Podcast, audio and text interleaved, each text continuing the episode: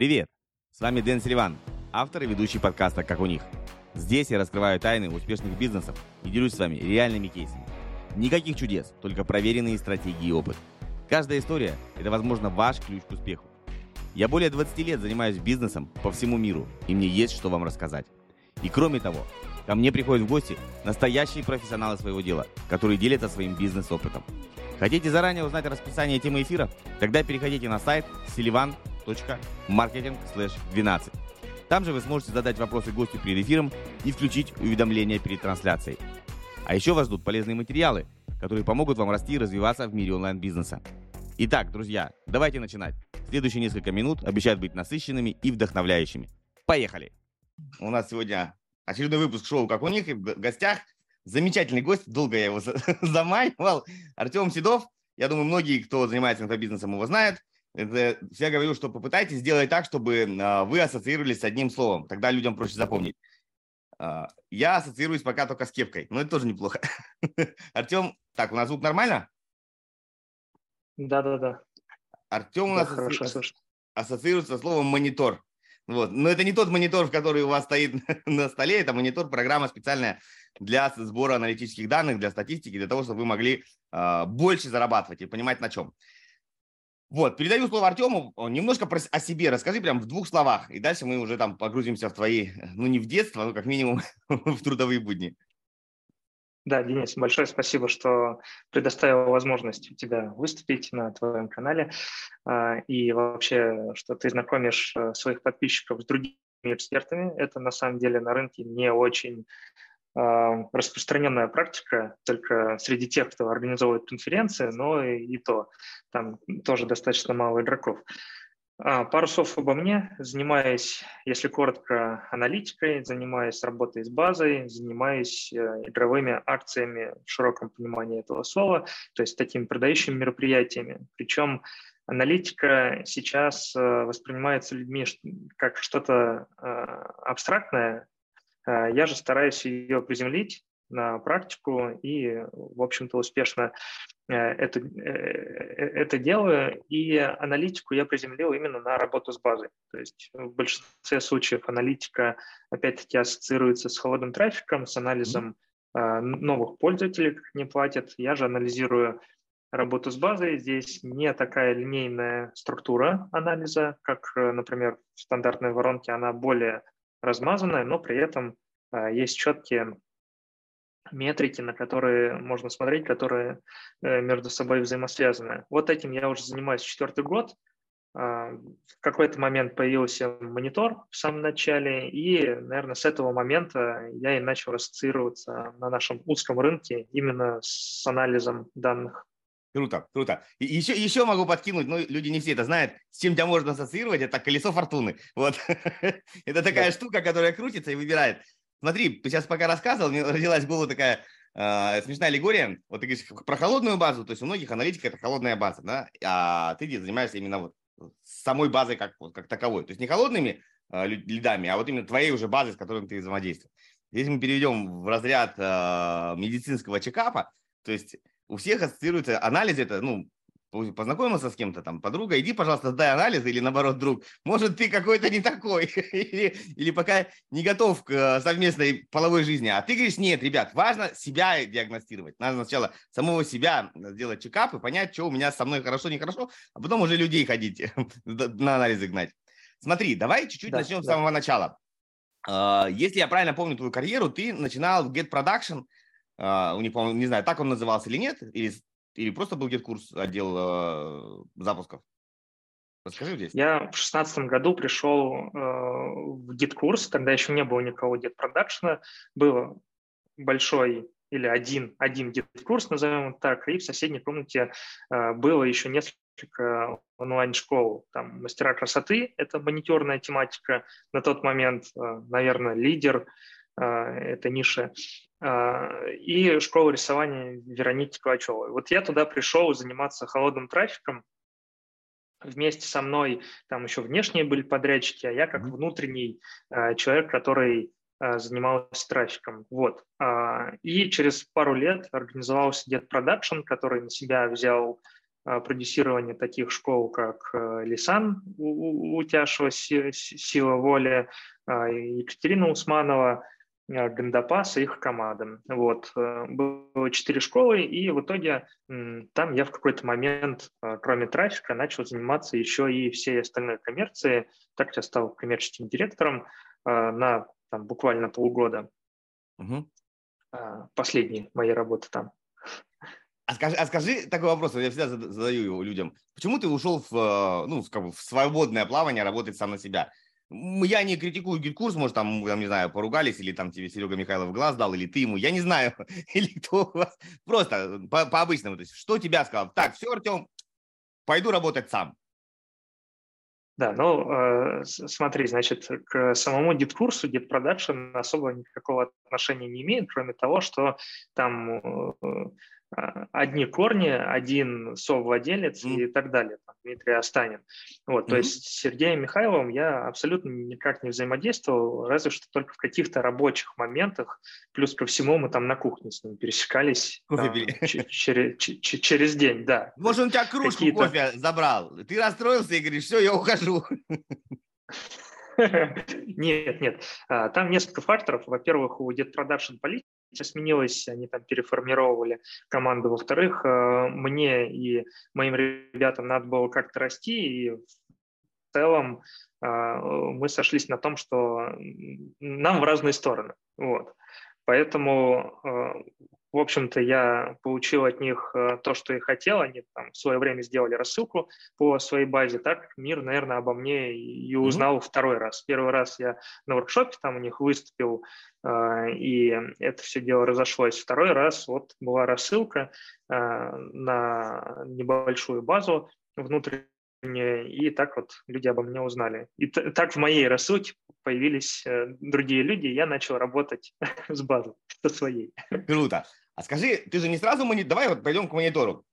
Я расскажу как пользователь, потому что, ну, ты знаешь его, естественно, его создатель, но не всегда то, что ты как бы о нем знаешь, пользователи думают, что это такое. Ну, это вот частое такое когнитивное да. искажение. Тебе все понятно, а люди думают вообще по-другому.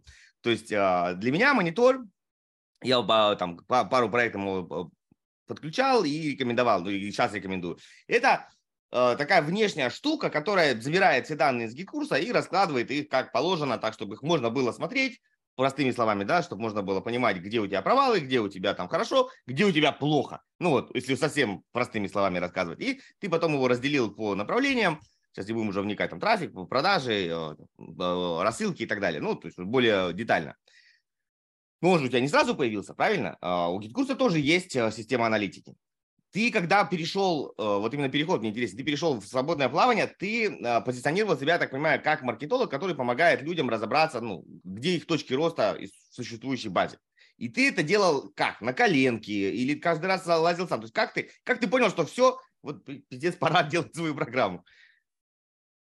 Ну, на самом деле э, история монитора, она началась задолго до того, как, э, как я ушел в свободное плавание. А, мы пилили внутреннюю систему свою. То есть у меня был э, сотрудник в команде, сейчас он мой партнер Даниил Маханек. Соответственно, он был как аналитик в проекте, и когда он пришел, у меня уже была какая-то своя система анализа, система под систему я понимаю некий алгоритм, как я смотрю цифры, какие цифры мне нужны. Дальше эти цифры каким-то образом должны были в таблицу попадать. А, вот. Сначала мы занимались выгрузками вручную, потом а, Даниил организовал автоматизированную выгрузку там как на коленке. И все, от этого момента у нас появилась там году, наверное, в 19-м а, какая-то автоматизированная история. Но она опять-таки была очень ненадежная, но при этом часть труда там, она забирала на себя. И в какой-то момент, когда мы поняли, что система достаточно уже большая становится, э, мы поняли, что это представляет ценность для других онлайн-школ. Mm-hmm. Так как изначально мы ее внедряли сразу в четыре школы, в свои собственные, я ее продумывал таким образом, чтобы она была максимально универсальна, чтобы ее воткнул куда угодно на дискурсе, и она там что-то могла получить. И вот первых клиентов мы так и начали получать, э, продавая вот эту Google таблицу с автоматизацией и со своими э, какими-то представлениями о том, как должна выглядеть таблица и графики. То есть был свой набор, мы вот этот свой набор и э, продавали. Основная сложность была действительно в том, чтобы, во-первых, все это красиво укрывать, во-вторых, все это заставить обновляться каждый день. Вот. А в какой-то момент у нас появилась просто система визуализации. Раньше таблицу, Google э, таблицу использовали как некий визуализатор такой mm-hmm. данных. Вот. Потом мы переехали на Data Studio, потом с Data Studio на Power BI. Вот сейчас Power BI будем переезжать снова на свою систему э, самописную, которая еще должна повысить и скорость, и надежность, и добавить некие фишки. Вот, вот так, то есть угу. первоначальная версия у нас обычная таблица, которую надо было как-то автоматизировать. Все с этого начинают. Ты такой цыганский, да. цыганский аналитик. Переехал там, переехал там, переехал... Кочевники. Да. Вот, э, татаро-монгольский ну, монитор. Да, да. А так как я э, все эти таблицы делаю от потребности, то есть не просто там набор э, всевозможных данных, а реально а, то есть я сталкиваюсь с какой-то задачей систематически. Вот я работаю с проектами, понимаю, что мне, например, нужно получать а, долю продаж а, со старых пользователей систематически, или долю повторных продаж, или там, сразу же на одном экране видеть и объем рассылок, и открываемость писем, и размер базы, чтобы все эти три цифры совместить между собой в уме. Соответственно, делаю запрос э, программистам, программисты мне уже э, выводят эту цифру на экран. Так э, сначала в моей версии, потом уже в пользовательской версии эта цифра появляется. Вот, так появляется весьма такая функциональная таблица. Прикольно. Смотри, а, задам вопрос такой некошерный. Может быть, да. его, не дай бог, не все послушают. Но я смотрю за бизнесами, в принципе, в мире, мы живем в открытом мире, и логический шаг, ну давай скажем честно, логический шаг, есть что-то, ребята на коленке придумывают какую-то классную штукенцию, гигант на это смотрит, говорит, а давайте я вас нахер куплю. Чего вы тут копаетесь? Ну, Facebook скупает просто всех нахер. Вот. Самый простой пример WhatsApp, да, он взял и купил там и так далее. Вас GetCourse не хочет Вопрос э, цены. Хап, хапнуть, поглотить. Не думаешь об этом? Вопрос, вопрос цены, да, может быть, и мы хотим. Вопрос, э, первое, денег, вот. А когда встает вопрос денег, то с той стороны начинает считать, ну, что это принесет. Соответственно, э, мы посидели, Э, зданий и поняли, что то, сколько мы хотим денег, GetCourse еще не скоро нас купит, это первое. А, а второе, GetCourse не скоро свое сделает, потому что это тоже стоит денег. Ну, разработка стоит денег, это очевидно. Э, Причем э, мало на самом деле внедрить а, процедуру самого кодинга, нужно еще и грамотно это упаковать, знать, откуда взять цифры и прочее, прочее. То есть нужно грамотное ТЗ составить, а это тоже стоит денег. Вот, одного программиста не хватит, нужен там точно практикующий какой-то маркетолог. А, то есть то, что у нас на поверхности, оно ну, просто-напросто не копируется, нужна какая-то логика. Соответственно, это вот еще удорожание идет. Угу. Глядя на то, как эм, я насчет последних событий, насчет платежных систем, вот, там есть очевидные, прям лежащие на поверхности деньги, которые гиганту полезны. Он, наверное, как-то не договорился с тем игроком. Очевидно, что там были какие-то переговоры, очевидно, что они были давно, еще, я думаю, что они в конце 2019 года, в конце 2021 года, вот, э, судя по тем курилкам, что мне были доступны, а, э, ребята не договорились, соответственно, 22 год был не до этого, слишком стрессовый год, два, два стресса в одно лето, это слишком много. Соответственно, 23 год – это идеальное время, когда они смогли сделать то, что они и так хотели. Вот. А, там то, что лежит на поверхности. Согласен. А, аналитика совершенно не лежит на поверхности, нет прямых а, как бы возврата денег, это чуть более сложная история, поэтому она будет реализовываться в самую последнюю очередь. Есть время у нас подрасти, есть время у дискурса как-то развиться, понять, как, в какую сторону идет рынок. В общем, я думаю, что и дискурс, и мы будем в большом плюсе, если вернемся к этому чуть позже. Да, ну тут получается все, все равно э, ну, то есть вопрос, насколько это будет интересно, я так понимаю. То есть, ну вот сейчас, насколько знаю, они внедряют систему построения воронок, по аналогу есть Panel Analytics э, в Штатах, есть Jira компания, которую тоже ClickFunnels да. купил, например, да, но я так понимаю, Глеб ее оттуда и он давно э, пропагандировал всегда, и вот оттуда они внедрили примерно себе. Я не видел, что еще предстоит. Ну, то есть это такие вещи, которые увеличивают лояльность, потому что, мне кажется, сейчас начинается идти уже борьба за самих э, пользователей. Со школы с такой э, как бы скоростью не растут, как в свое время их Excel начинал да, заводить. То есть, в принципе, люди заходят, новые игроки, но их уже не так много, да, то есть их не то, что как раньше в 2020 году мне кажется, возникали просто как грибы. Вот. Меня да, поэтому, такой... поэтому они заботятся о старых пользователях. Вот, вот, вот своих, как раз школ. вот здесь и ты и нужен. У меня к, к тебе такой тогда вопрос. А, вот именно для, чтобы кто нас смотрит и работает на GetCourse е, зачем им, ну, в GetCourse е тоже есть аналитика, правда, там же есть раздел, там объясняют, как работать, как смотреть, дашборды можно настроить, или дашборды, там кому как нравится. Зачем им монитор? Ну вот если вот не вникать во все детали, просто вот там в несколько слов, чтобы что? Да, э, сейчас, э, чтобы видеть больше данных в одном месте, очевидно, что в GitKurs есть все данные, потому что монитор берет данные исключительно из GitKurs.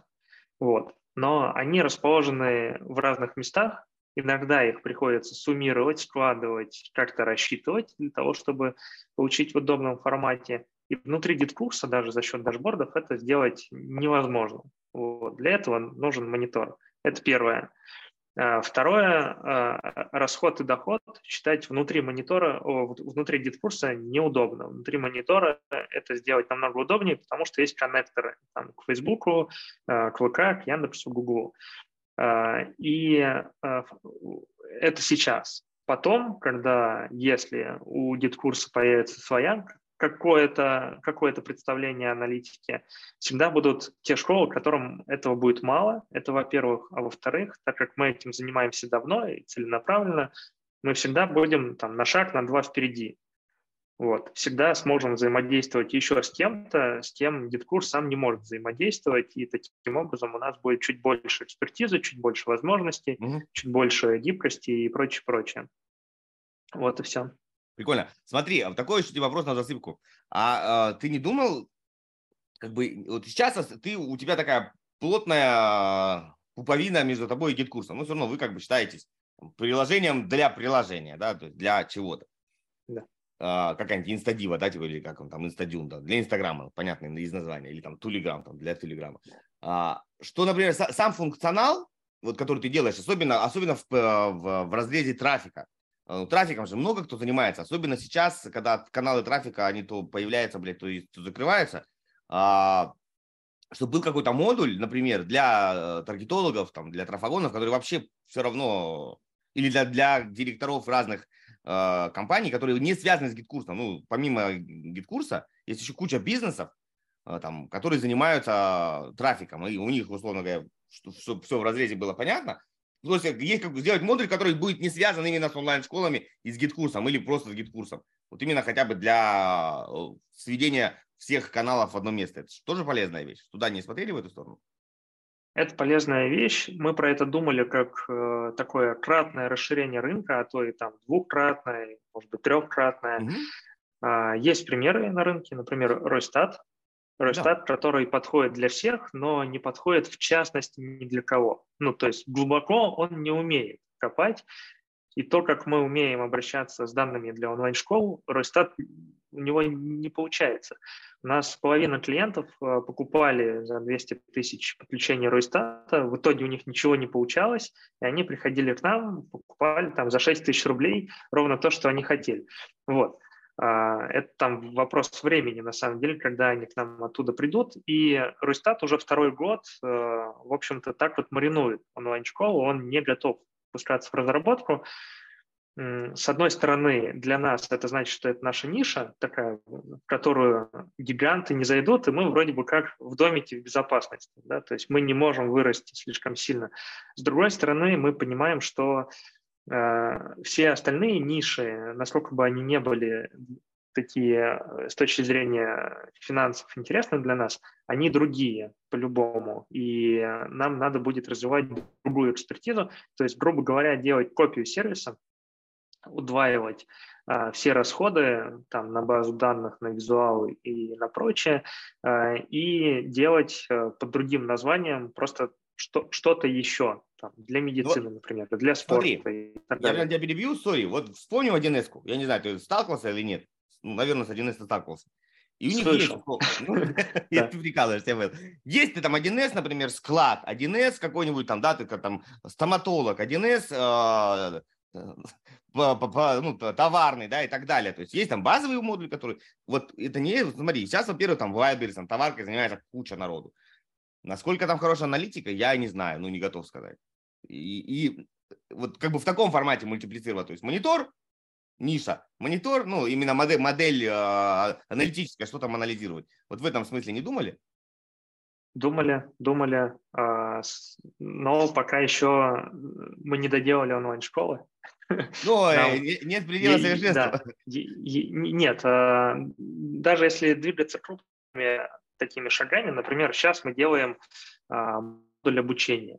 Вот. Такая штука неочевидная для всех, но, например, кураторы очень хотят анализировать не только там, как а, пользователи проходят по урокам, но и самих себя. То есть не хватает анализа кураторской работы. Есть анализ там отдела этого продаж, но нет анализа отдела кураторов.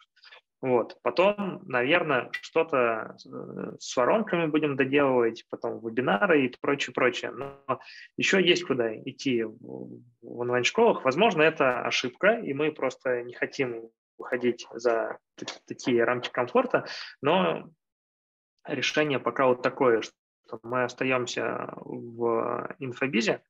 Дальше, когда нам уже некуда будет двигаться здесь, мы, очевидно, э, то есть а, объективно заняли там очень малый процент э, на рынке. То есть мы, если судить по доходу онлайн-школ, мы видим там 9% дохода всех онлайн-школ на гид-курсе.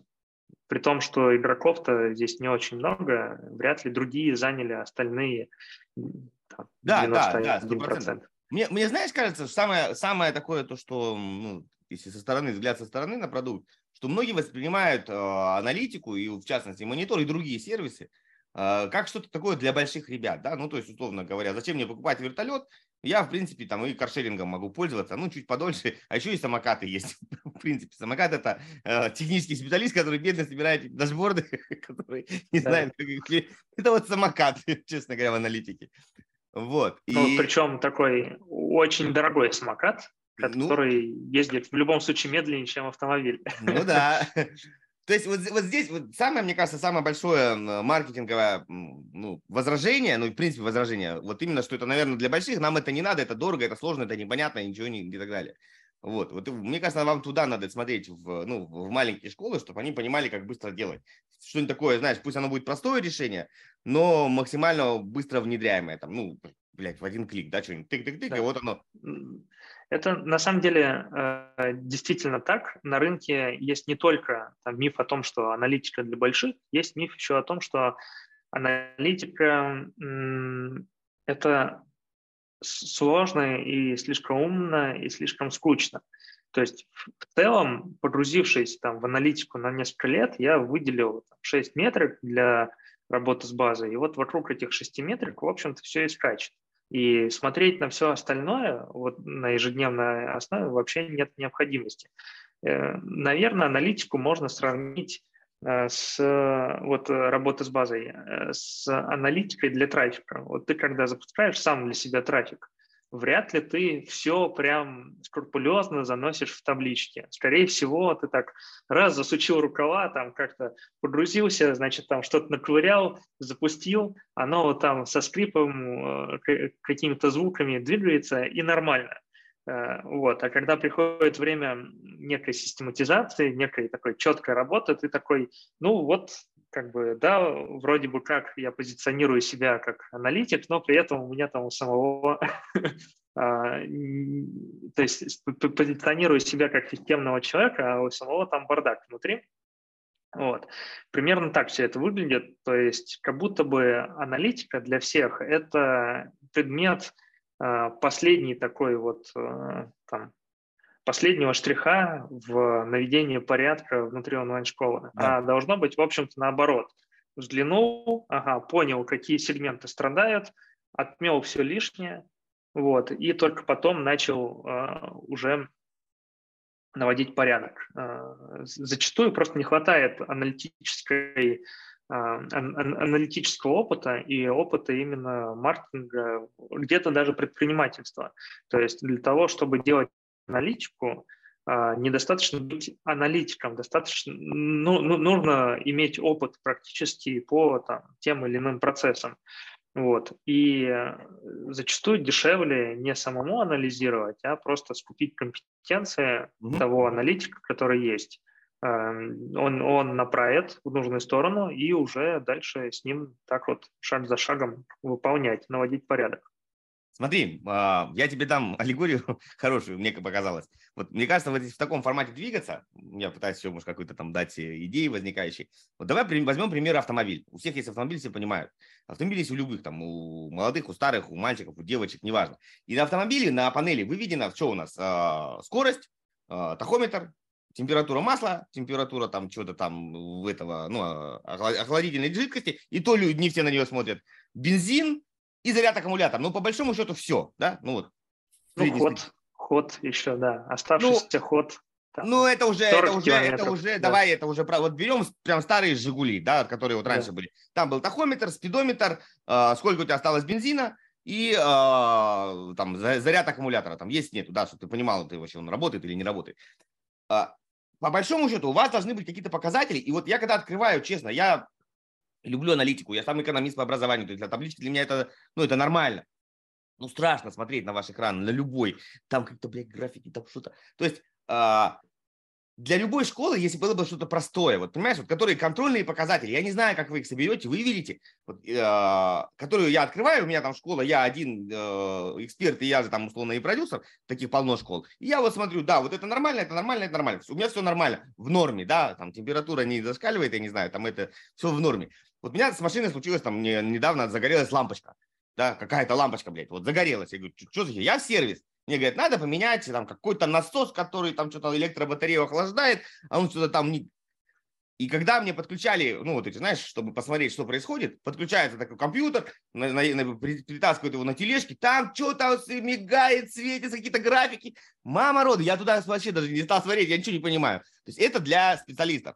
Мне показали, например, что лампочка, типа, у тебя проблема с трафиком, все, тебе, значит, нужен там э, отдел трафика или там таргетолог нормальный, или э, начальник отдела трафика, или у тебя проблема с продажами, и дальше тебе нужен роб или там, ну, или строить отдел продаж, и дальше ты уже закрываешь, во-первых, после этой лампочки на консалтинг и объясняешь, в чем там проблемы.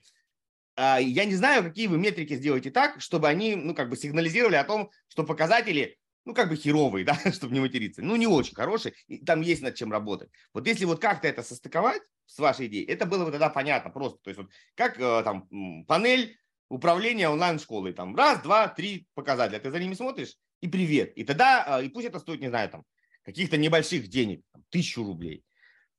Я не знаю ваши возможности. И когда что-то не так, я уже начинаю этим разбираться. Вот. И а ты, получается, сразу даешь мне панель управления самолетом, ну вот все были, наверное, да, если не были, то в картинке видели, когда заходишь в самолет, и там вот такая вот панель управления, ты думаешь, мать твою, вообще как можно научиться на нем летать? Это никак не невероятно. Да. Вот, вот как-то такое вот, если вам двигаться, мне кажется, было бы проще вам двигаться. Вы сейчас самолет продаете, реально. Да, да. Ну, э, во-первых, вот это вот разделение на четыре разных модуля, это просто одно из наших решений, чтобы самолет был чуть поменьше. Четыре маленьких. Четыре самолета, да, четыре маленьких самолета. А во-вторых, сейчас, так как мы двигаемся э, в сторону работы с базой, у меня на подходе есть э, обновление для руководителя. Скорее всего, это будет обновление, не новая панель, а, а туда уйдет апгрейд по диагностике. И вот диагностика как раз-таки это то, что ты сейчас описал. Это приборная панель в автомобиле, где есть там 4, ну, в данном случае у нас чуть-чуть побольше параметров. 44. 7. Нет, 7. 44. Нет, да. смотри, смотри. 7, но на, на одном листе. Перебью. Для, для тебя и для всех. А, по-моему, 5 плюс, вот есть в психологии э, среднестатистическое количество информации, ну, как бы понятий, которые ты можешь одновременно держать в голове. Оперативная память, чтобы так было понятно, АЗУ. Она, по-моему, в среднем у людей 5 плюс-минус 2. То есть средний человек может запомнить 5 понятий одновременно и держать их в башке для того, чтобы с ними работать. Ну, немножко долбоев, скажем, 3, а очень умный 7. То есть вот просто тебе на, на подумать. Ты сдал сразу 7.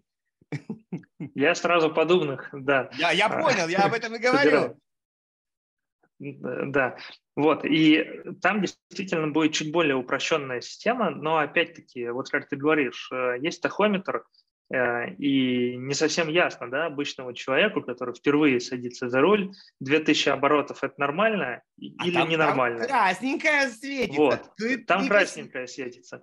Вот, соответственно, вот чтобы нам сделать красненькое, это, наверное, уже следующий уровень наш, когда мы можем и имеем право как-то э, советовать на уровне интерфейса, потому что э, без интерфейса мы можем только э, предполагать, что там, даже когда я сажусь в школе, я составляю отчет большой, там, страниц на 20, я понимаю, что отчет-то отчетом, но по факту я формулирую вопросы для человека, с которым я дальше буду на диагностике их разбирать. И от ответов зависит э, мой вывод по школе, потому что почему у него там э, 20% повторных продаж, а не 80% как нужно, непонятно. Может быть, дело в продуктах, может быть, у них продукты как-то разделены э, на части, этот продукт в одном месте, этот в другом, ну, то есть разные бывают кейсы.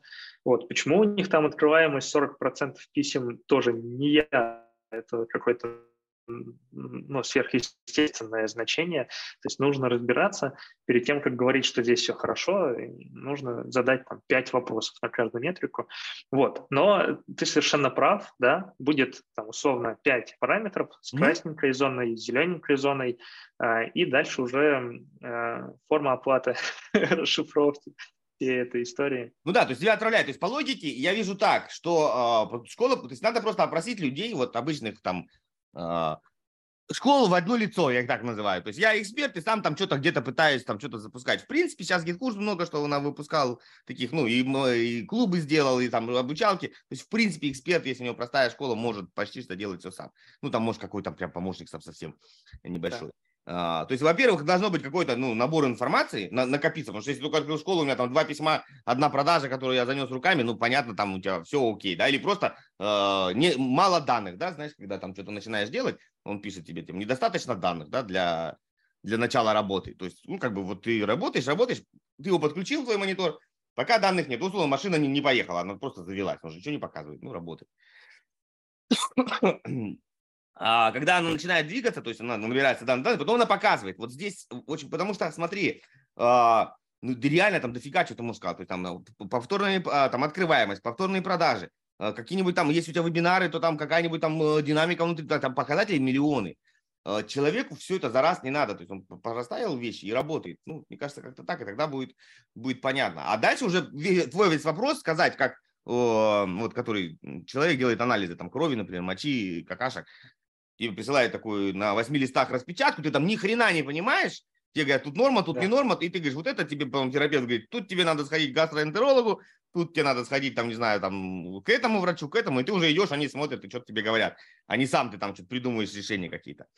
Вот, что-то мы залезли глубоко, я тоже это люблю. Давай, давай вот, э, скажем, перейдем от монитора такой штуки люди все любят контент полегче, к акциям. Акция это когда 2 плюс 1, там покупай только сейчас, желтые ценники. Ну, все знают, что акции, скидки, все их любят.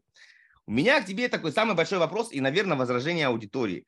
А, как э, успешно запускать акции и при этом не превратиться в дискаунтер? Да, то есть люди же как придумывают, начнут продавать с акциями, и меня всегда теперь будут покупать по акциями. Вот можешь какие-то такие дать свои полезные, ну, во-первых, разбить это утверждение, и какие-то там, ну, прикольные, интересные твои штуки из жизни, да, как вы проводили, такие, знаешь, истории, которые берут за душу. Если вы хотите сделать все под себя, чтобы я конкретно помог вам в вашей ситуации, разобрался с вашим маркетингом и дал какие-то э, пути решения, нашел интересные ходы, э, и вы станете зарабатывать больше, это 100%, то также ссылочка в описании, можете переходить, записываться. И приятного просмотра дальше. Пока-пока. Так, ну, во-первых, как сделать так, чтобы ты не был а, постоянным дистрибутором а, скидок? Да, да дискаунтер. А, э, чтобы избежать этого, нужно давать скидки не постоянно. В общем-то, это, это, главный совет. То есть, э, если мы будем ассоциироваться с бесконечными распродажами, то, соответственно, мы будем э, проводить бесконечные... То есть, наоборот, если мы будем проводить бесконечные распродажи, то мы будем с ними ассоциироваться. Соответственно, нужен микс, микс разных мероприятий. А здесь я топлю за то, что нужно максимальное разнообразие. Вебинары, марафоны, конференции, прямые эфиры, э, интенсивы, акционные мероприятия. И при том главный миф на самом деле, э, что акции – это то, что обесценивает продукт. На самом деле это не совсем правильное утверждение, это такой самообман – почему? Потому что разве бывают вебинары без скидок? Ну, объективно. А, объективно не бывает. Какая-то скидка все равно есть. Все равно есть какая-то зачеркнутая цена. 20-30% это в целом для вебинара а, нормальная такая цена на вебинаре. Соответственно, внутри акционного мероприятия ровно такая же скидка может быть. Да, на Черную пятницу она может быть 40, 45, даже 50 процентов. Но и то, это может быть э, не то же самое предложение, а урезанное, например, предложение. Или чуть более измененное по э, составу бонусов или по времени доступа. А, или, например, это может быть пакетное предложение, и так как человек платит больше, мы ему можем больше скидку дать. Это тоже вполне нормальная история. Прям вопрос задам, а... извини, перебью, вопрос, чтобы люди понимали. То есть правильно я понимаю, что то, что ты советуешь, то есть если вы что-то продаете постоянно одно и то же, ну не знаю, стакан, да, то не надо делать акции на этот стакан, чтобы потом его ну, ну не обесценить. Лучше сделать, не знаю, там, э, стакан с водой, например, да, ну что-то такое, чего потом не, не продается. То есть сделать какой-то набор, да, вот там на 8 марта собрали тебе там крем, э, не знаю, там лак, э, туда, вот, так, вот этот набор, и на него скидка. Ну, такого потом тебе не с чем сравнить. Ну, чтобы потом не сравнивали, а, я купил это типа дороже, или там это теперь продается дороже. Вот я правильно понял твою логику?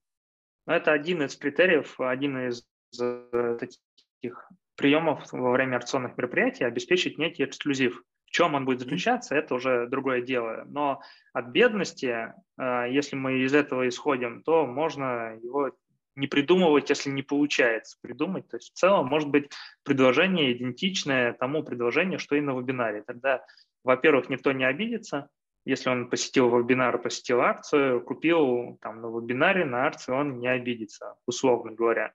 Э, будет меньше возвратов.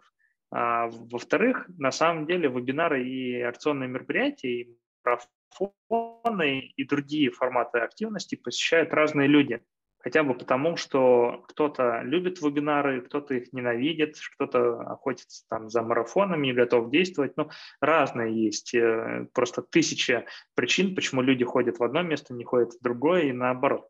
Соответственно, внутри акционных мероприятий тоже есть вот эти паттерны, которые формируют сегмент тех, кто приходит. И, как правило, это наибольший сегмент, потому что акция проходит больше одного дня, есть время набрать э, на мероприятие а, предварительно, там кого-то в список в ходе самой акции, и в целом набирается достаточно большая аудитория. Плюс ко всему мы набираем всех тех, кто не ходит на вебинары, а, потому что по определению акционное мероприятие – это что-то нетребовательное от человеку, ему не нужно сидеть, не нужно выслушивать, не нужно там работать, как на марафоне, он сразу получает практически все, что мы пообещали ему. То есть все карты открыты, ну, почти все, да, так как у нас игровые все-таки акции, мы все карты сразу не открываем, мы с людьми немножко играем по нашему сценарию, и таким образом получается, что мы собираем побольше с тех, с кого можно собрать побольше денег, например, пакетные предложения, как ты говоришь, да, там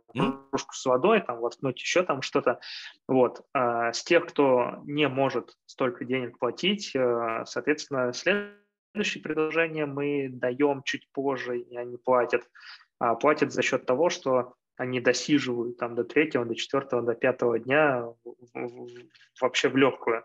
Вот. Так, что-то еще хотел сказать по поводу, по поводу эксклюзива проговорил. А, по поводу того, что пакетные предложения, нам выгодно их даже отдавать с большой скидкой, а, как минимум потому, что человек может не купить набор из пяти курсов за ближайшие три года. Он может слиться в любой момент. Срок жизни каждого пользователя в среднем он не очень большой, то есть базы очень быстро в школах умирают. Есть единицы школ, которые действительно э, научились удерживать внимание аудитории на долгосрочном периоде. Вот. Но и для них тоже за счет того, что они всегда находятся в режиме производства новых продуктов, всегда есть э, смысл продавать то, что сейчас накопилось пакетами. Вот, потому что через три года, э, за которые человек мог бы купить эти продукты, вы уже накопите следующий пакет продуктов и точно так же его продадите, и выгодно на самом деле сразу продавать э, побольше всего, побольше денег брать. Расскажи какую-нибудь акцию, которая, ну, вот самая тебе запомнилась. Ну, вот именно вот, как, что, что вы продавали там. Ну, может, какая-то механика была там прикольная. Которая, может быть, не самая по деньгам, просто но самая тебе вот запомнилась. Не, по деньгам тоже прикольно. А, мы делали а, первую акцию в проекте а, после серии неудач мастера красоты. Нет, не мастера красоты. Модные практики пошутил. Есть такая онлайн-школа, у них огромная база в Ютубе, там порядка, тогда было 700 тысяч человек, ну, вот какие-то такие цифры. Вот, и мы э, летом делали для них марафон, э, обычный, классический, э, заработали там что-то полтора миллиона рублей, что ли, вот на этой огромной базе. И когда мы сделали акционное мероприятие на Черную пятницу, от нас там как-то отмахнулись, мол, ну, делайте, Правда, мы вам ресурсы никакие не, не, не дадим, эксперта у нас не будет. Э, сделайте, посмотрим, там дальше будет видно. Мы сделали, и за пять дней, Черной пятницы, мы заработали им 10 миллионов рублей. Ну, то есть вот такая вот разница. Э, и дальше на последующих акциях э, эта аудитория активно приходила и пользовалась нашими предложениями. То есть это, наверное, самая запоминающаяся акция, которая прям так на контрасте она сыграла за счет того, что э, есть аудитория, которая наблюдает за проектом, но до этой аудитории не доходили оферы через вебинары, через марафоны, э, то есть на мероприятия ходили другие люди. И вот за счет того, что мы провели «Черную пятницу», мы собрали вот этих пользователей, сделали им офер, и они, в общем-то, приняли его как есть. Это вот одна из таких, наверное, неожиданных э, акций, э, кейсов. Одна из самых сложных акций э, была вот у меня недавно с Тимуром Таджидиновым, когда у нас э, каждый день был буквально в борьбе. У нас был план четкий на 10 дней акции. У нас каждый день был, реально мы там в 9 или 8 утра созванивались, смотрели данные за вчерашний день, составляли список действий на текущий день, и там половина, наверное, нашего плана мы на ходу переписывали, исходя из того, что было до этого. Ну, тогда мы тоже сделали э, семизнак, вот, то есть там 10 миллионов плюс, э, не может не радовать, такая прям борьба, мы выполнили KPI, это была первая моя акция, где я подписался под результат, не просто окупаемость mm, там, моих услуг, а именно результат, и мы прям Заявленный. выполнили четко, там, да, перевыполнили на 20%, но тем не менее это прям была такая борьба для меня. Тимур за это мне написал классный отзыв пятиминутный, вот. А, я прям супер рад, да, что у меня и... это получилось. Это говорит о том, что, да. И я, пользуюсь случаем, передаю Тимуру прям, Тимур, я тебе написал, тоже жду тебя на интервью. Буду тебе звонить, не доводи их до греха. Да, у него есть классный э, коллега Максим, действует через него. Я знаю и Максима, и Тимура. Я пока недавно да. написал. Вот. Да, да. Вот. А, неудачи тоже бывают, но у меня за сотню акций порядка, я вот считал недавно, так, чтобы совсем не окупилось, а, около пяти, семи вот акций за всю историю было. А, притом большая часть из них были в первые два года. Сейчас уже все меньше и меньше косяков за счет, опять-таки, вот нашей механики, которую мы используем. Она не всегда одинаковая. А, локальные какие-то правки под школу, они всегда есть, потому что продукты разные, и предложения одинаковые, ну, просто не составить. Для всех школ универсальных предложений не бывает но при этом есть э, универсальные ходы по там, удержанию аудитории или mm-hmm. готовые ходы по тому, как набирать людей там, в предварительный список и так далее. А вот скажи, как ты относишься к такой идее, как а, постоянные акции? Если у тебя вот. большая линейка продуктов, ну, ну вот я просто на примере расскажу, да, вот, не знаю, в магазин же все ходите, у нас там в любом магазине есть всегда приложение, ну, когда сетка этих магазинов, и ты заходишь, естественно, у всех карточки, там, лояльность, и так всегда у тебя там приходит. На этой неделе вы можете купить, не знаю, там, э, там мясо курицы, э, там, две грудки плюс одна, там, пиво, две в ящик плюс один, там, ну и, и так далее, и так далее. Все всегда каждую неделю что-то действует. И у нас вот у многих магазинов они открываются так, то есть понедельник, ну, то есть на, тебе на неделю приходит журнал, нам кидают его все, и по понедельник, понедельник, вторник, да, то есть что будет, что будет открываться, да, какие варианты. И так каждый, каждую неделю, каждую. То есть продукты разные, ну, плюс-минус из ассортимента. Заставить туда тебя зайти. А дальше ты докупишь уже сам, ну, понимаешь, да, как где работает магазин. Такие механики в школах могут быть? Или там уже должна быть большая линейка, типа там, ну, больших, знаешь, когда много-много-много продуктов? Я не видел успешных подобных механик, потому что все-таки а, специфика разная. Когда мы ну, да приглашаем человека в магазин, он не может закрыть окно и резко выйти из магазина. Он по-любому там что-то, если одно кладет в корзину, то у него Все. нет выхода, он должен через кассу пройти. Вот. В нашем же случае он может резко слиться и, и больше никогда не вернуться.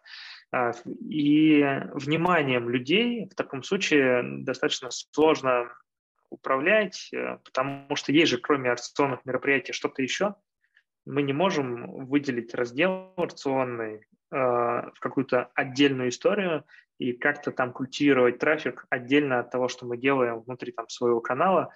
Вот нужен нам, например, э, нужно провести вебинар через неделю. Мы переключим фокус людей вот с этих акций э, на наш вебинар, потому что нужно туда привлечь как можно больше пользователей, и тогда смысла от этого раздела акционного не будет. Мы можем, в принципе, что-то такое организовать, но оно будет максимально пассивное, и вряд ли оно будет обеспечивать там, треть дохода, скорее всего, там, жалкие 5-3% там, по месяцу туда будет приходиться. Поэтому э, выгоднее не тратить на это время, потому что это же требует как, какой-то организации, какого-то администрирования, так или иначе. И mm-hmm. это только вносит смуту во все отделы. Если у нас большая школа, то у нас и отдел продаж, и в социальных медиа, везде все должны быть в курсе всего, а это лишняя коммуникация и лишнее напряжение. Поэтому проще делать такими крупными блоками, переключаться от одной активности к другой.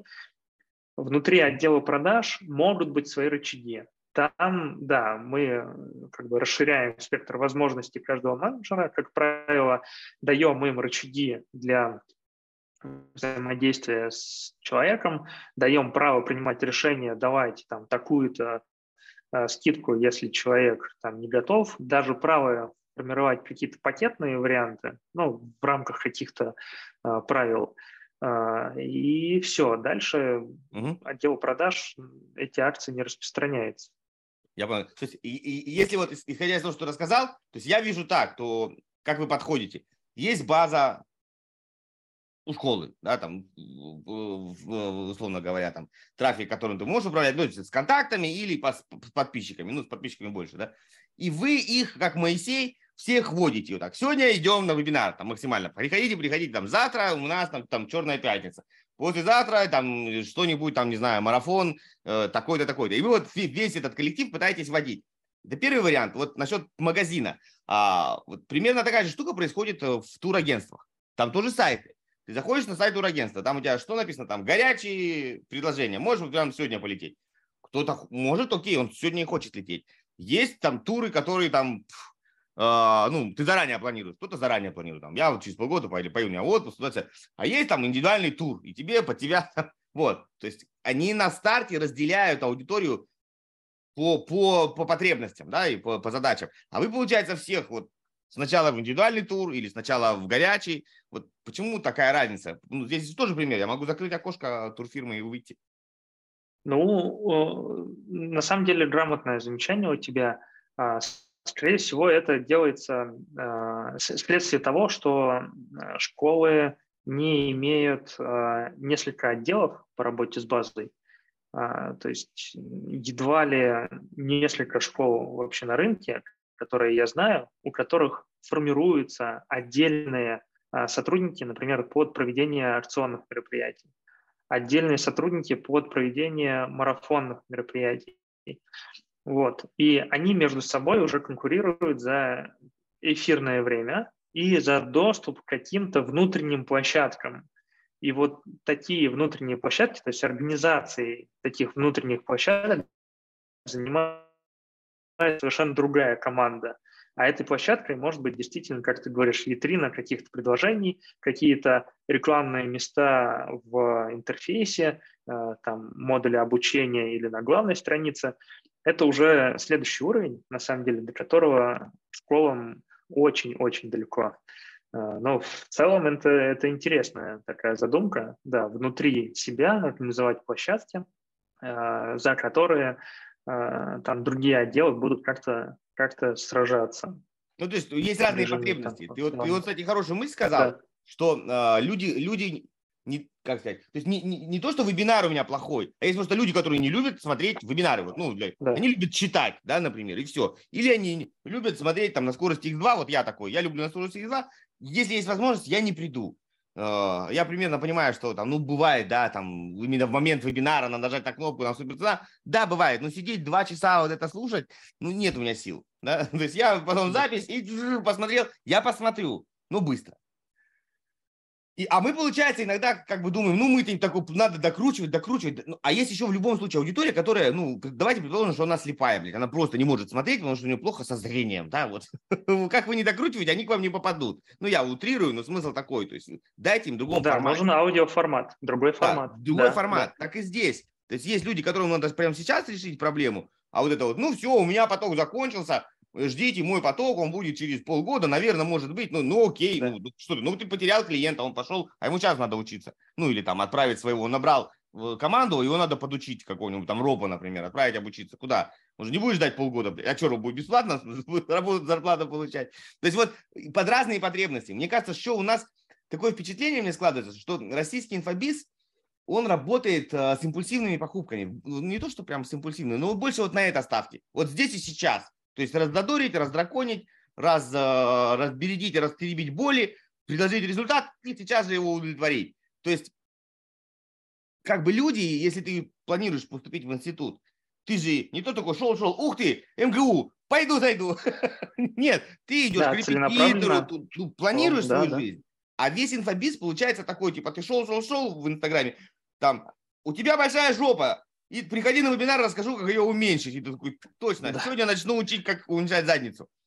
Ну вот, вот, вот поэтому, наверное, его их называют инфо-цыган, потому что он такой больше на эмоциях продают, чем на... Так и есть, да, да.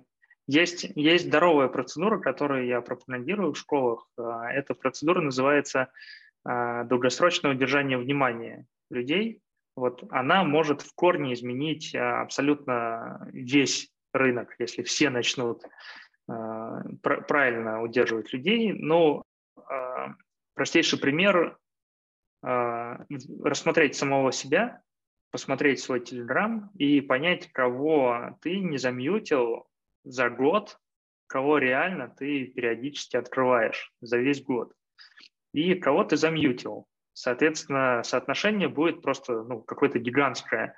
Почему-то одних мьютишь, других нет. Ну, первая причина, там, наверное, кто-то тебе нравится, кто-то нет да, по одежке. Второе, а, кто-то тебе дает реальную пользу, кто-то нет. Кто-то попадает в твои боли и в твою вот эту волну внутреннюю, кто-то нет.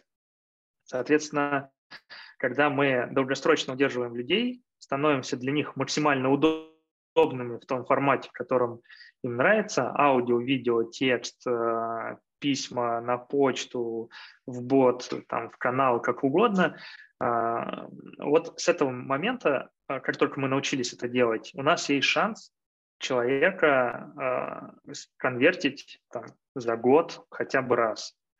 Вот. И в этот момент мы перестаем драконить людей, мы понимаем, что да, этот человек, скорее всего, наш, с вероятностью там 12%, потому что есть некая норма, в хороших школах 12% подписчиков являются клиентами. Вот. Есть некая норма, э, вот эти 12%, мы понимаем, что, скорее всего, он сконвертится. Вот с этой вероятностью нам просто не нужно его драконить, нужно аккуратненько вокруг него ходить, окучивать его той информацией, которая ему нужна. И когда он подойдет вот в эту стадию готовности, мы, естественно, всплывем в него в памяти, и он придет к нам. Вот наша задача, чтобы когда человек задумался про аналитику, чтобы не про кого-то начали говорить, а про монитор. Угу. И окружающие начали подсказывать ему, что вот есть монитор, иди туда. Вот это основная задача. Э, если мы будем кричать и драконить людей, и применять инструменты, которые неприменимы, а, которые не очень экологичны к базе, то у нас Э, база будет мьютить наши каналы, и толку от того, что у нас там 400 тысяч, вообще не будет, потому что активных людей реальных будет там тысяч 10. Вот. А школы, которые научились удерживать внимание и правильно ухаживать за подписчиками, у них а, с ростом базы растет количество наблюдателей за ними. Ну да, да, это, я, я поступил кардинально, у меня за сам iPhone всегда без звука стоит, и просто все мессенджеры да. стоят, стоят отключить уведомления от всех. Я целенаправленно, кого знаю, того читаю, кого конкретно хочу. Это, да, мне напоминает эту игру в кальмара, знаешь, когда э, кто шевельнулся, того и грохнули. Вот примерно так. Задача расшевелить, пугать, там, веселить, что-нибудь. И вот, вот их раз забрали, раз забрали. Ну, и вот, ну, никто же не будет ходить к какому-то человеку, который тебе будет говорить, слышь, та жирная жопа, давай там худей, давай худей. И ты будешь целенаправлен, это мазохизм какой-то. Ходить читать, как тебя, условно, там будут по болям. Вот это да, вот. Да. ну, типа, я, меня, меня сдать ну, нервы, я куплю. Ну, так себе идея. Мне не очень нравится. Вот есть три инструмента. Три инструмента, э, точнее, давай начнем с первых двух. Э, замечательные инструмента автоворонки. Без них холодный трафик просто ну, не так эффективен как с автоворонками. Неважно, какого типа, какая механика, вот, автоматизированная воронка с продажей внутри. А второй а, инструмент – это запуски. Классические запуски, которым учат э, почти все продюсерские а, школы, э, как продукт выводить на новую аудиторию или как старый, э, как новый продукт выводить О. на старую аудиторию. Неважно. Папа! Да, да, да, Жек Воутер. А? Ты еще и в оригинале прочитал. Это, конечно, высший пилотаж. У меня все в оригинале. Да, супер. А, снимаю шляпу. Я так и не выучил язык. Вот, к сожалению, не хватает мотивации. В, в, в общем, а, вот два инструмента. И что мы делаем, когда у нас копится база? Мы берем те два инструмента, которые мы знаем, и начинаем драконить этими инструментами нашу базу. В первом варианте мы через автовебинар прогоняем там, всех наших подписчиков. Ну что, мы сидим, автовебинар крутится, отдел продаж работает, все нормально. Подписчикам только от этого ну, не очень нормально. Второй вариант запуска. Мы берем наш продукт и 12 раз в году пользователей убеждаем, что у них толстая жопа. Ну, естественно, они мьютят э, всю эту историю, вот, э, и попадает, э, выпадает из ну, как бы нашего влияния. А, есть более здоровая система по работе с базой. В ней тоже есть вебинары, но не автовебинары. В ней тоже есть запуски, но не запуски одного и того же продукта, то есть они разные. А, в системе работы с базой там все-таки не отдельные элементы мы рассматриваем, а то, как эти элементы между собой стыкуются, как они, а, в какой последовательности они идут, э, как именно база взаимодействует со школой, мы все это дело рассматриваем.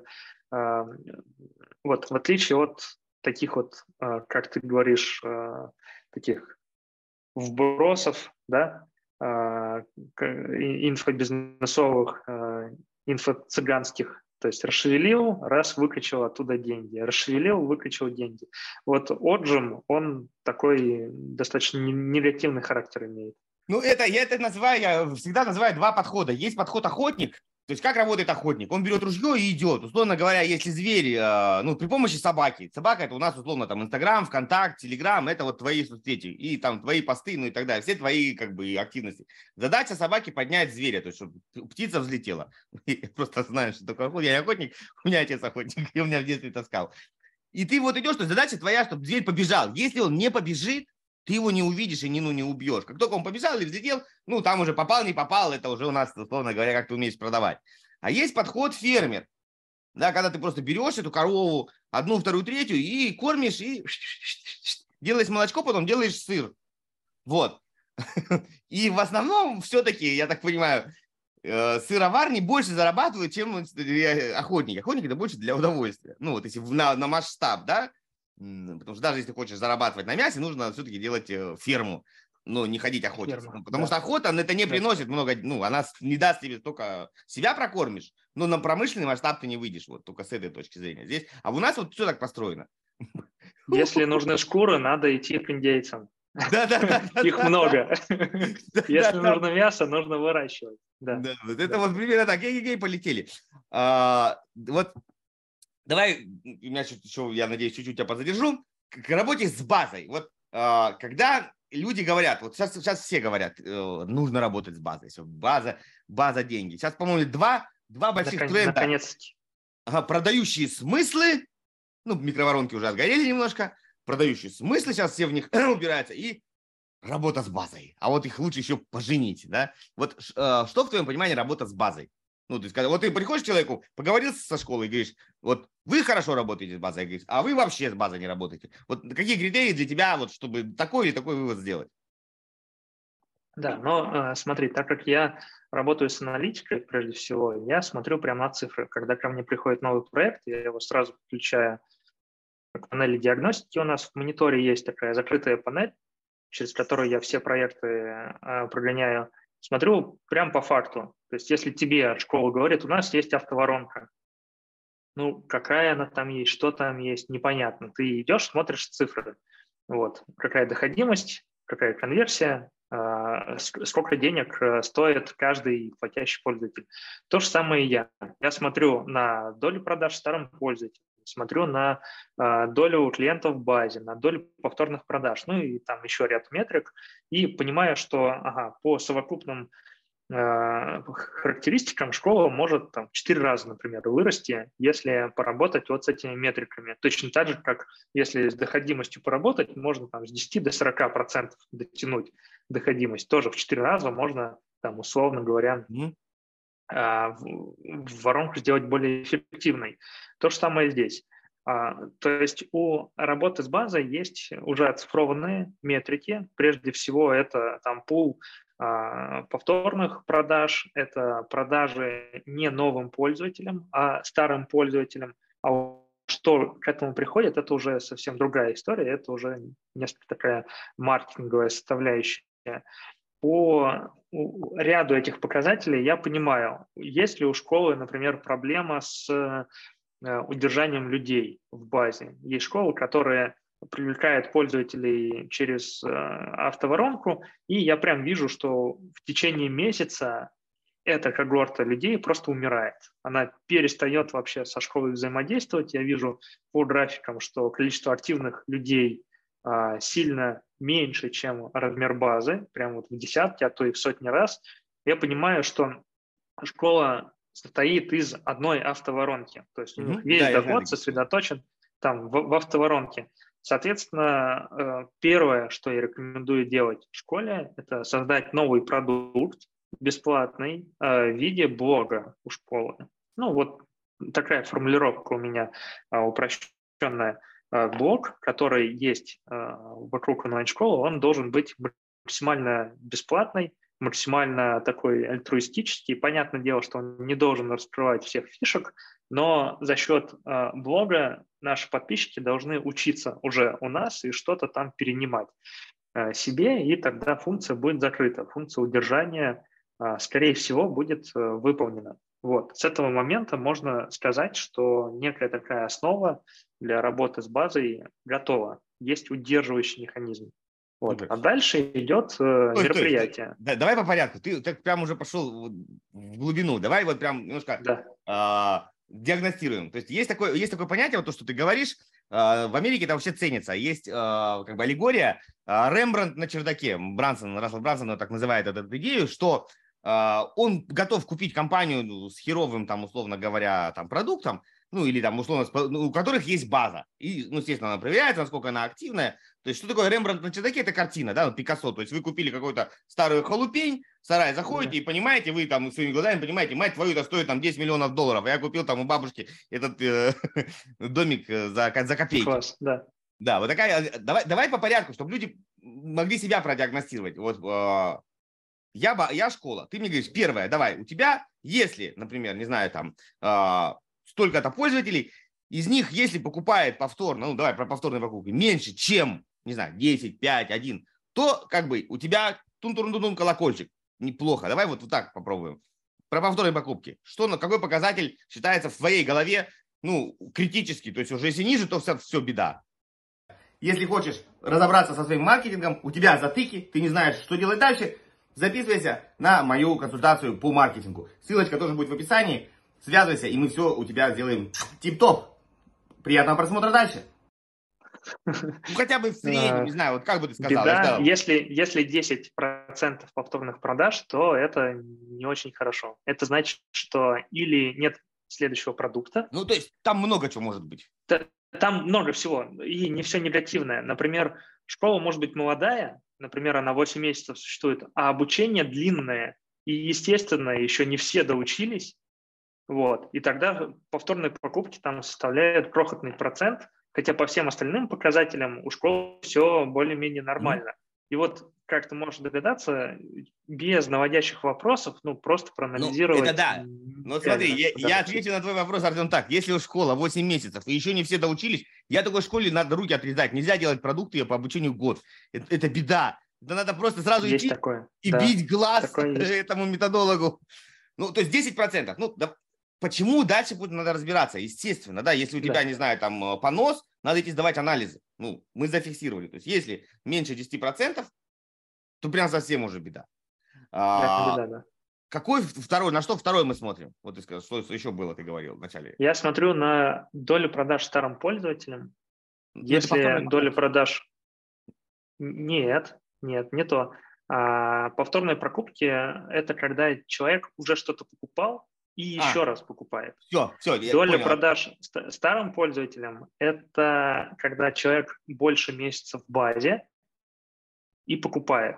Вот если доля продаж а, новым пользователям составляет, свежим пользователям составляет порядка 80%, то это плохо. Это значит, что большая часть денег приходит с холодного трафика или вот с этого с хвостика, который называется работа с базой, да, в, тех, в рамках одной, то есть то есть, условно говоря, мы попал на объявление, какая-то продающая активность и серия даже дождевных писем. Вот, вот мы, многие да. работают вот на этой связке. Все. Да? да, ну, может быть, еще какой-то автовебинар следующий, ну, и они туда загоняют. Ну, вот, да, какая-то некая ну, вот, э, связка, логика. которая заканчивается там, ну, как правило, месяц, вот, в большинстве случаев.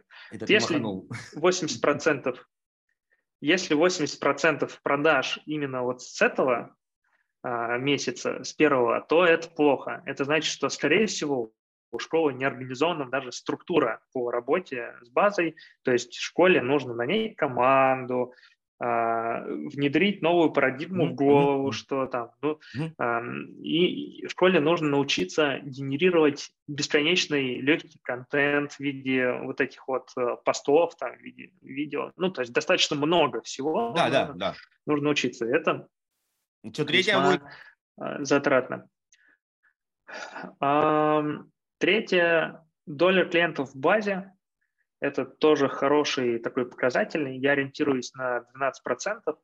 Если клиентов в базе, допустим, а, меньше, а, там 5%, что чаще всего встречается, значит, мы можем в два с половиной раза как минимум больше из базы доставать с этого момента.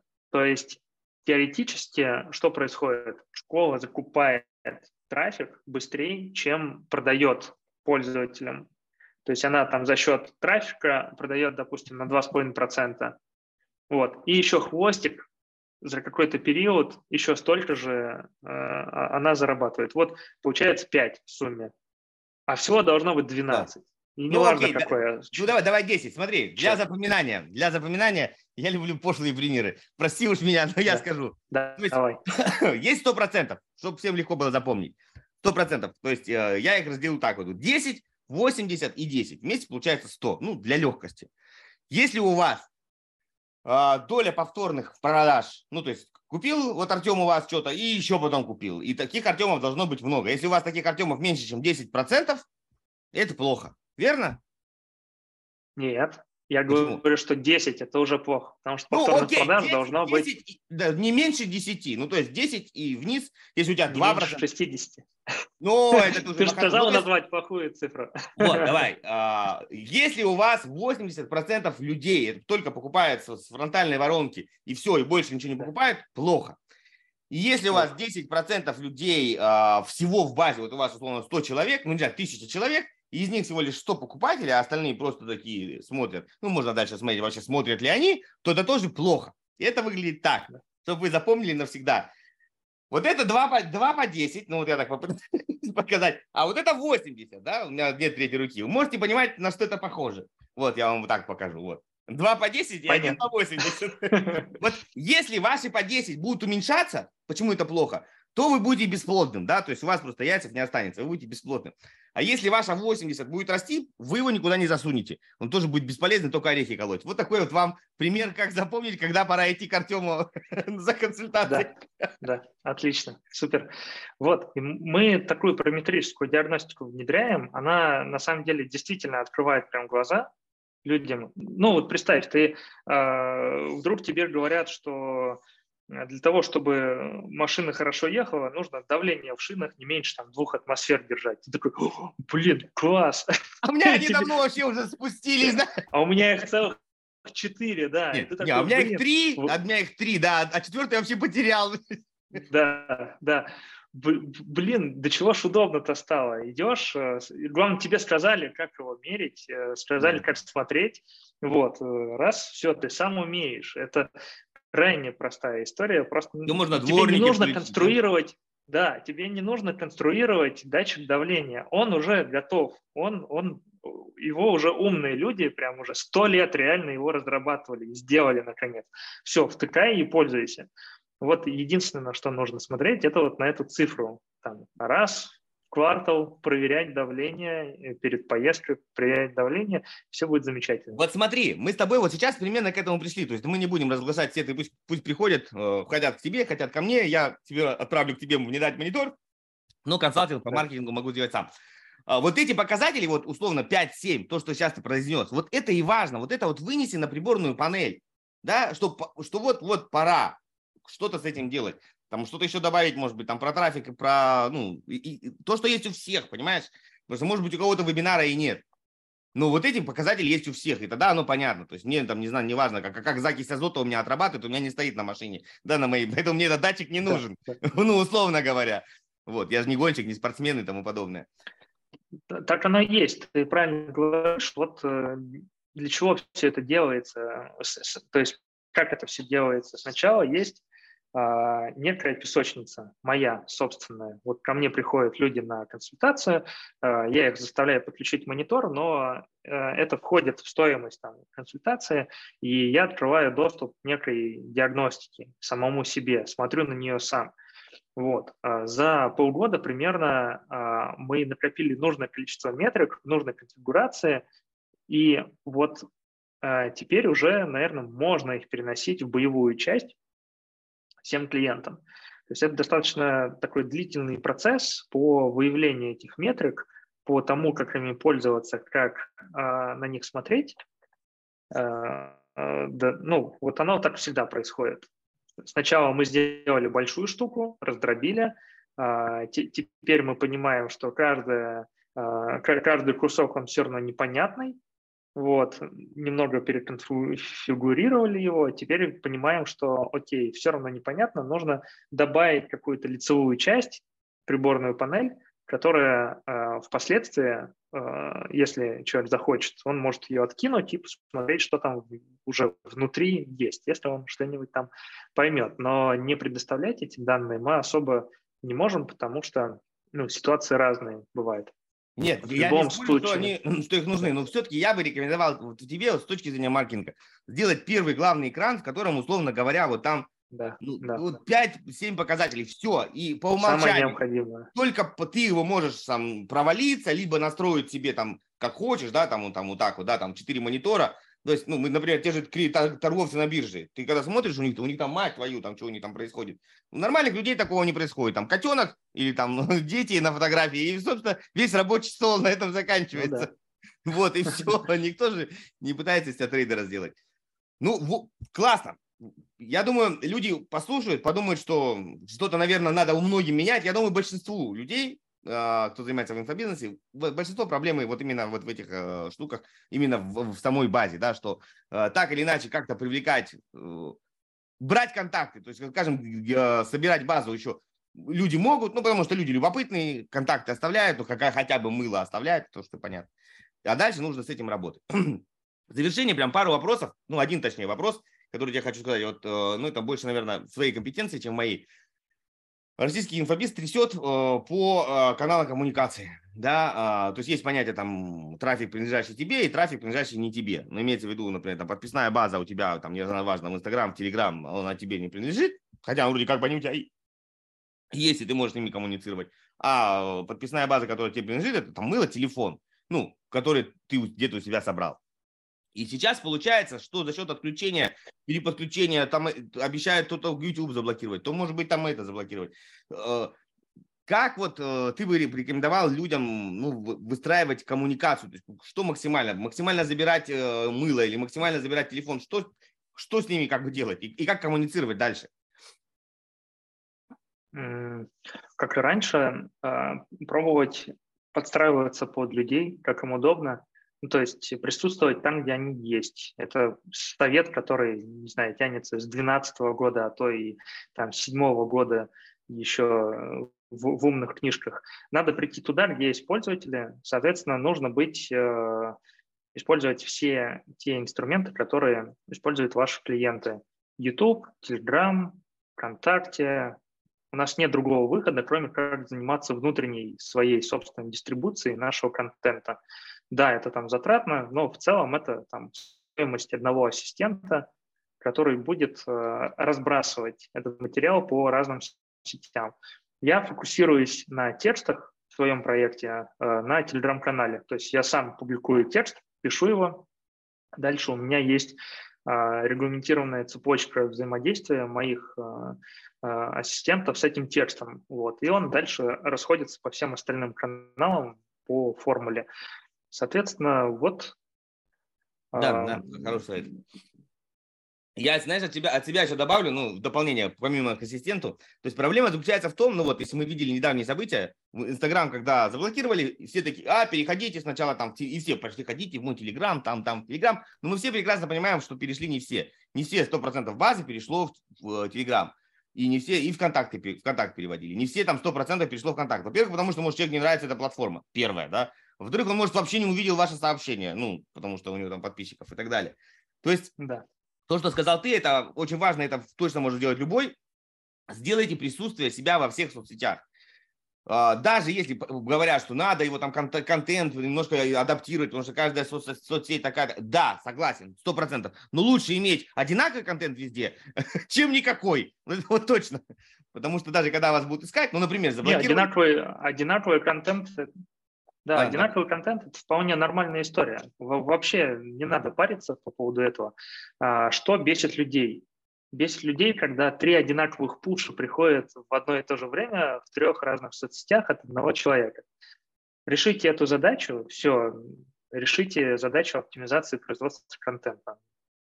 Да, да. Ну, там есть простые варианты. Можно там пуш, пуш отключить, можно там, ну, без, без уведомления отправлять. Можно, э, как э, Леша Корзун, он, он миксует, он заранее делает э, сетку на неделю, и потом вот это будет в понедельник ВКонтакте, вот это будет там в среду в Телеграме. Ну и вот так вот перекрестно их просто да. перетусовал э, и все. И как бы и люди э, не, не, ну, не, не ругаются.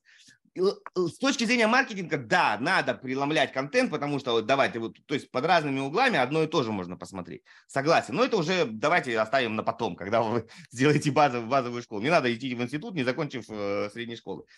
Что бы я еще все-таки делал? Периодически собирал бы контакты на какие-то лид-магниты, хоть на что-то, не, не обязательно видеокурс, где угодно, чтобы потом вы могли бы настраивать э, банально ретаргетинг. То есть, условно, накрылась площадка, но у вас есть мыло, есть телефон, и вы там в каком-нибудь э, ВКонтакте своих пользователей загрузили, и им себя показали, что, ребята, блядь, эй-эй-эй, я тут, я тут, вот я, ну, они же вашу физиономию помнят, ткнут, то есть именно по, ну, теплую базу оживлять.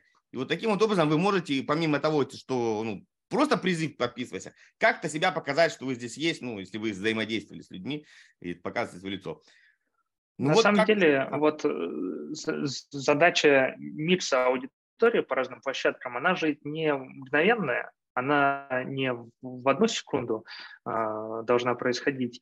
А, берите длинный эм, период времени, там год, например, ну, а то и там бесконечность. Распределите некие там активности по миксу аудитории. А, пожалуйста, лид-магнитов, как правило, у всех навалом можно говорить, этот лид-магнит находится там, потом в этой площадке, этот лид-магнит находится там. И таким образом в разное время потихонечку аудиторию миксуете, плюс ко всему можно расставить ловушки по всему проекту, а, там, по подписке людей на ботов, например, по подписке людей на а, ту же рассылку ВК, э, e-mail. Но я, например, а, вместе с, с e-mail всегда телефоны собираю. У меня 90% всей базы с телефонами, и, ну, вот так вот. Э, мне так удобнее потом их находить там, в том же Телеграме или WhatsApp, э, писать им э, от имени менеджера и так далее. А, удобно также брать Telegram у них сразу. То есть ссылку на свой Telegram могут ставить абсолютно все, уже научились. Вот, и задублировать информацию для ручного использования менеджера вполне можно. Да, то есть надо, надо максимально брать контакты и забирать их к себе. То есть все равно люди не так часто меняют телефоны. Я понимаю, что многие скажут, ну, у меня специально есть там e-mail для регистрации на всякой херне. Да, окей, но таких единиц. Давайте честно, таких единиц ты должен в памяти держать. У меня тоже имейлов, наверное, штук, не знаю, 50, но я один знаю наизусть, и точно его без ошибок наберу. И он у меня всегда под рукой. Если мне нужно прямо сейчас получить лид-магнит, я не буду, да, у меня там дома на компьютере надо пойти, я сейчас его хочу почитать, пока я сижу, не знаю, там в парке жду, пока, не знаю, там чего-нибудь собака гуляет. Да, и, ну, зачем мне вот это хитрожопить? Это, это такая мысль. Еще я всегда говорю, учитесь на других э, бизнесах. Мы сегодня про магазины говорили. А, есть магазин, эм, короче, я не знаю, как он, скорее всего, нет в России, но они продают, знаешь, такую херню. Прям э, заканчиваем уже скоро, да? Слышишь здесь? Я тут, да, да, да. да. То есть магазин, который продает, знаешь, разные, ну, небольшие, недорогие вещи, там всякие констовары, какие-то, то есть то, что нужно всем, какие-то там, что-то для мужчин, что-то для женщин, что-то для детей, какие-то конфетки, какие-то там приколюшечки. И вот, и магазин, условно говоря, квадрат, ну, большой квадрат, как правило, занимает в торговом центре, но сделанные прилавки в формате лабиринта. Ты в него можешь зайти, ну, включить задний ход, но там выход нельзя, нельзя выходить, надо только через кассу. И пока ты все прилавки не пройдешь вот так, там одна, одна дорога.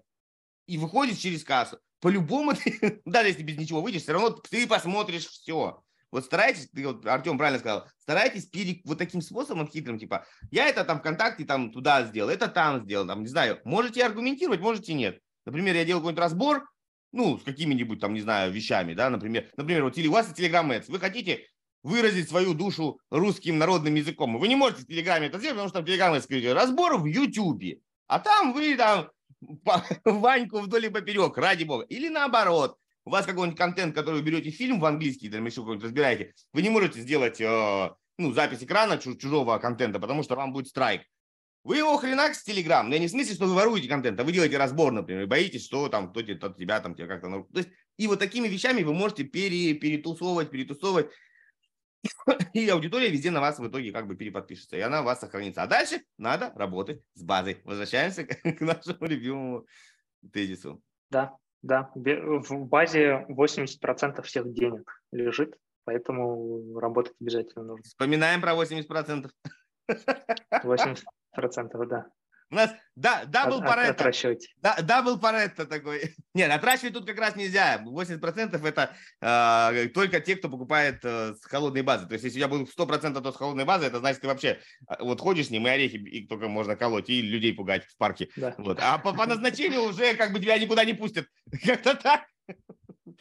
Окей, спасибо да, огромное. Уже, уже никто не купит.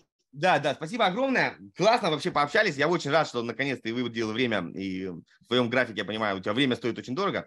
Я, наверное, заработал тысяч пятьдесят сегодня. Сэкономил. Сэкономил, значит, заработал.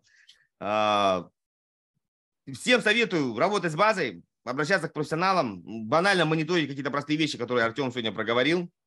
Вам уже этого хватит понять, вам пора как бы идти на на помощь звать кого-то, или у вас, в принципе, плюс-минус все спокойно, и можно там справляться более-менее самому. Вот как-то так. Спасибо тебе еще раз. Всем хорошего дня. Вот. Да, Денис, тебе спасибо. Зови еще раз. С удовольствием. Да, с тобой можно да, разговаривать всем, о столько, столько кейсов. Я тебе еще по всем кейсам не пошел, а там можно э, ого еще сколько эфиров сделать. Так что запланируем Это после, да. после Это да. некоторых событий. Все, давайте, пока-пока. Спасибо. Всем пока. Спасибо, всем до встречи.